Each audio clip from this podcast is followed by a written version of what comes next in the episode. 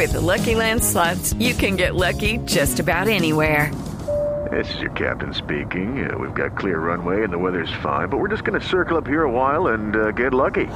No, no, nothing like that. It's just these cash prizes add up quick. So I suggest you sit back, keep your tray table upright, and start getting lucky. Play for free at LuckyLandSlots.com. Are you feeling lucky? No purchase necessary. Void where prohibited by law. 18 plus terms and conditions apply. See website for details. 648, momento para nuestra sección. Por algo será.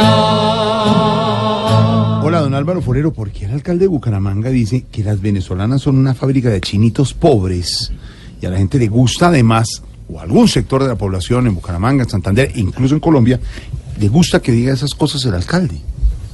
Pues hay dos posibles explicaciones, Jorge Alfredo. Una que se trató de otro gaf más del alcalde que él habla así, eh, pero yo le daría una interpretación más política. Desde hace meses venimos diciendo que en algún momento va a saltar a la palestra el político que busque explotar políticamente la xenofobia contra los inmigrantes venezolanos.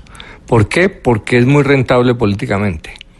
En la base ya hay un rechazo grande, hay unos sentimientos fuertes y solamente toca oprimir ese botón. Y no es extraño que quien pueda resultar siendo esa persona, no sabemos, pero parece que está buscando ese camino, es el alcalde de Bucaramanga, porque tiene un perfil muy parecido a Donald Trump, una versión criolla, desde su aspecto, su color de piel, hasta su edad, pero sobre todo en el tema de fondo, el estilo del alcalde se parece en la medida en que usa ese lenguaje callejero, agresivo, que trata de interpretar a los sectores más rabiosos contra la política. Utiliza banderas parecidas a las de Trump. Es el perfil del magnate que no tiene que robar, entonces se presenta como el luchador contra las élites políticas corruptas, que golpea a sectores débiles como Trump a los mexicanos inmigrantes, en este caso a los venezolanos inmigrantes.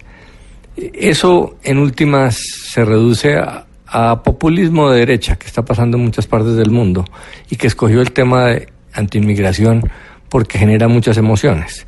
El populismo en el, en el fondo es tratar de dividir la sociedad entre un pueblo bueno que dicen encarnar estos políticos y solo ellos contra unas élites corruptas. Entonces dividen la sociedad entre buenos y malos y ese personaje se presenta como el salvador.